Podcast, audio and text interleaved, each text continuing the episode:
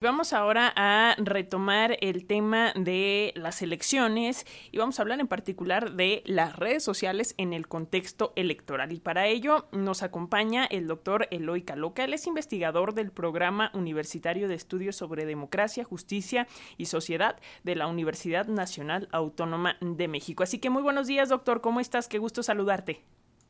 Muy buenos días, ¿sí me escuchan bien? Aquí te escuchamos, eh, gusto, Qué gusto este, contar con esta invitación y estar platicando con su amable audiencia. Gracias, gracias por este espacio que brindas a la radio pública. Por favor, coméntanos, doctor, cuál es el papel de las redes sociodigitales en el actual contexto electoral. Por un lado, tenemos la, la sensación de más información, pero bueno, al mismo tiempo existen más intentos de manipulación. Cuéntanos. Bueno, pues eh, las plataformas sociodigitales o bueno, las redes sociodigitales, como les podemos llamar, tienen dos caras. Hemos dicho durante muchos contextos que son tanto benditas como malditas. Y eso es muy cierto porque por una parte facilitan la libertad de expresión, podemos hacer comunidades en línea para organizarnos como ciudadanía, apoyar al candidata o candidato de la preferencia asistir a reuniones públicas, eh, demandar eh, que se toquen ciertos temas en la agenda nacional y en las plataformas políticas de las candidatas o candidatos que no se tenían previstos. Y también podemos informarnos, es decir, la dieta informativa aumenta porque tenemos acceso a espacios como este espacio público tan valioso que es Radio Educación, por ejemplo, eh, se aumenta eh, el flujo de información y deja de, concentrarse solamente en los grandes medios privados y corporativos.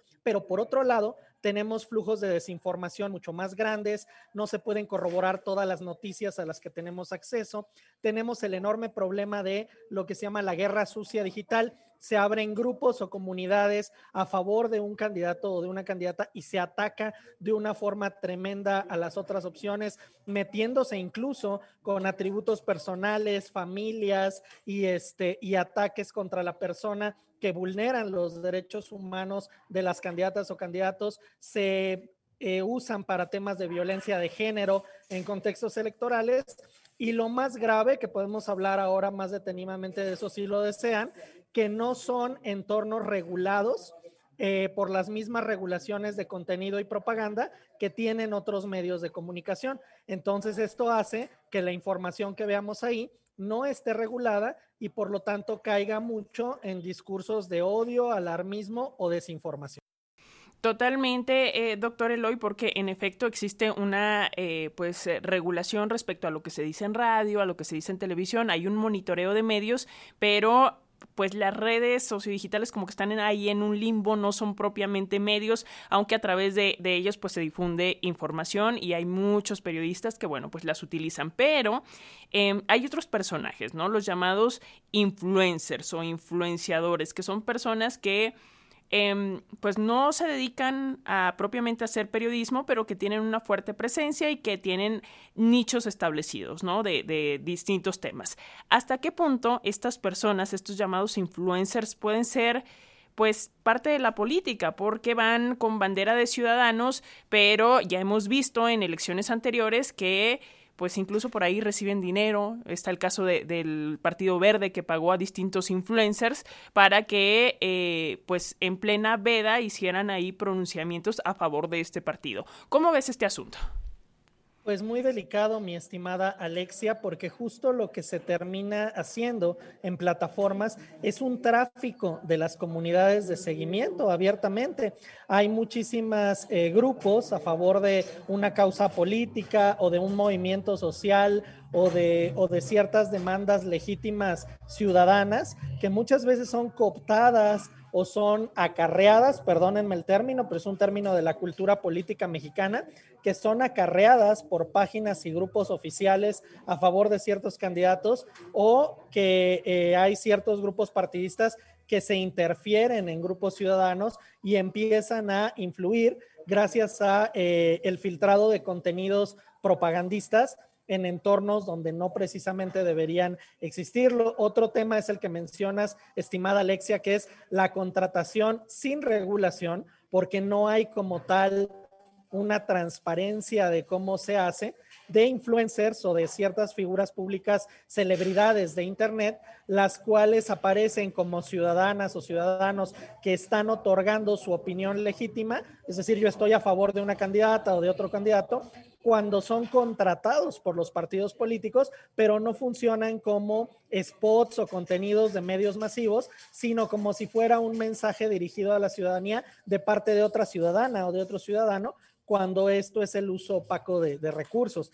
Y otra cuestión aún, pues más grave para la democracia, que tenemos ahora eh, personas que se dedicaban a la influencia sociodigital con temas humorísticos, de estilo de vida, canales de diferentes temas, que se les otorgan posiciones políticas por la atracción que puedan tener en términos de las comunidades sociodigitales. Tenemos muchos influencers o muchas figuras públicas de Internet que pretenden ser eh, diputadas, diputados, legisladores o legisladoras o incluso alcaldes, alcaldesa, utilizando eh, la fama que habían construido previamente con las comunidades sociodigitales, lo cual no es nuevo, se hacía previamente en los medios de comunicación cuando teníamos actores, actrices, comediantes y figuras de influencia de otros rubros que entraban a, la, esfera de, la, de, la, este, de, la, de la contienda política, ¿no?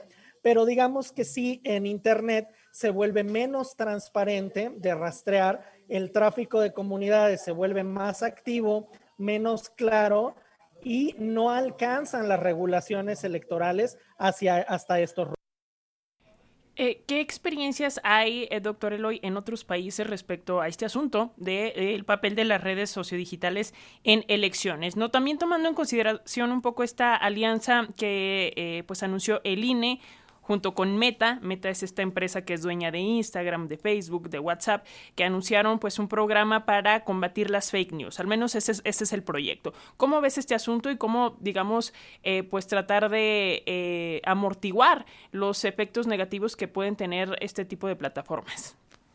Sí, gracias, estimada Alexia. Mira, eh, los pronósticos son, disculpen mi pesimismo, pero en otros países no se ven mejores pronósticos en temas de regulación, sino por el contrario, una privatización de los de los este, flujos de contenido en periodos electorales. En los Estados Unidos, por ejemplo, hay un tráfico enorme de, de todo tipo de contenidos financiados por empresarios, financiados por aparentes asociaciones civiles, financiados incluso por asociaciones religiosas, y la ley solamente les obliga a poner ciertos cintillos y llenar ciertos formatos, pero los flujos de financiación y de, y de desinformación son mucho más opacos. Recordemos el caso célebre, tristemente célebre caso de 2015-2016 de Cambridge Analytica en Estados Unidos y en las elecciones de muchos lugares de Europa y de América Latina, en donde con una consultora de marketing digital podía crear eh, diferentes juegos o encuestas en línea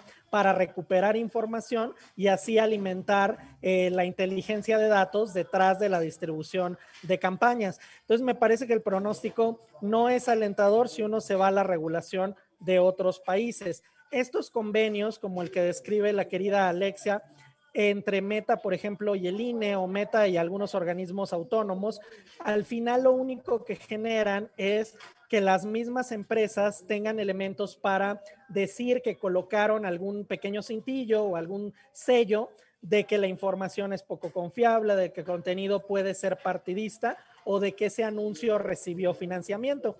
Pero eso no garantiza per se que la ciudadanía sea crítica, que tenga un espíritu este, de cuestionamiento, de voto responsable. Eso lo tenemos que seguir luchando y formando desde los ciudadanos y desde la comunicación amplia entre las comunidades ciudadanas para tener un criterio detrás de los contenidos que circulan y consumimos en la Internet. Y finalmente quiero comentar que en el programa universitario de estudios sobre democracia, justicia y sociedad al que pertenezco de la UNAM, hemos creado un decálogo de derechos digitales que tiene aplicaciones en el tema electoral, porque nuestra frase que hemos defendido de la UNAM es fomentar con derecho de réplica. Está bien que todas y todos los ciudadanos y grupos eh, partidistas o simpatizantes nos expresemos, pero abrir la, la capacidad de que la regulación electoral pueda utilizar los diferentes mensajes también como con un derecho de réplica adecuado para que se desmienta desinformación, para que se persigan o ataquen calumnias a la persona o, o vulneración de privacidad de datos personales y para que tengamos ciudadanías más informadas y más empoderadas que no solamente sean consumidoras de información, sino que también podamos hacer, por ejemplo, solicitudes de acceso a la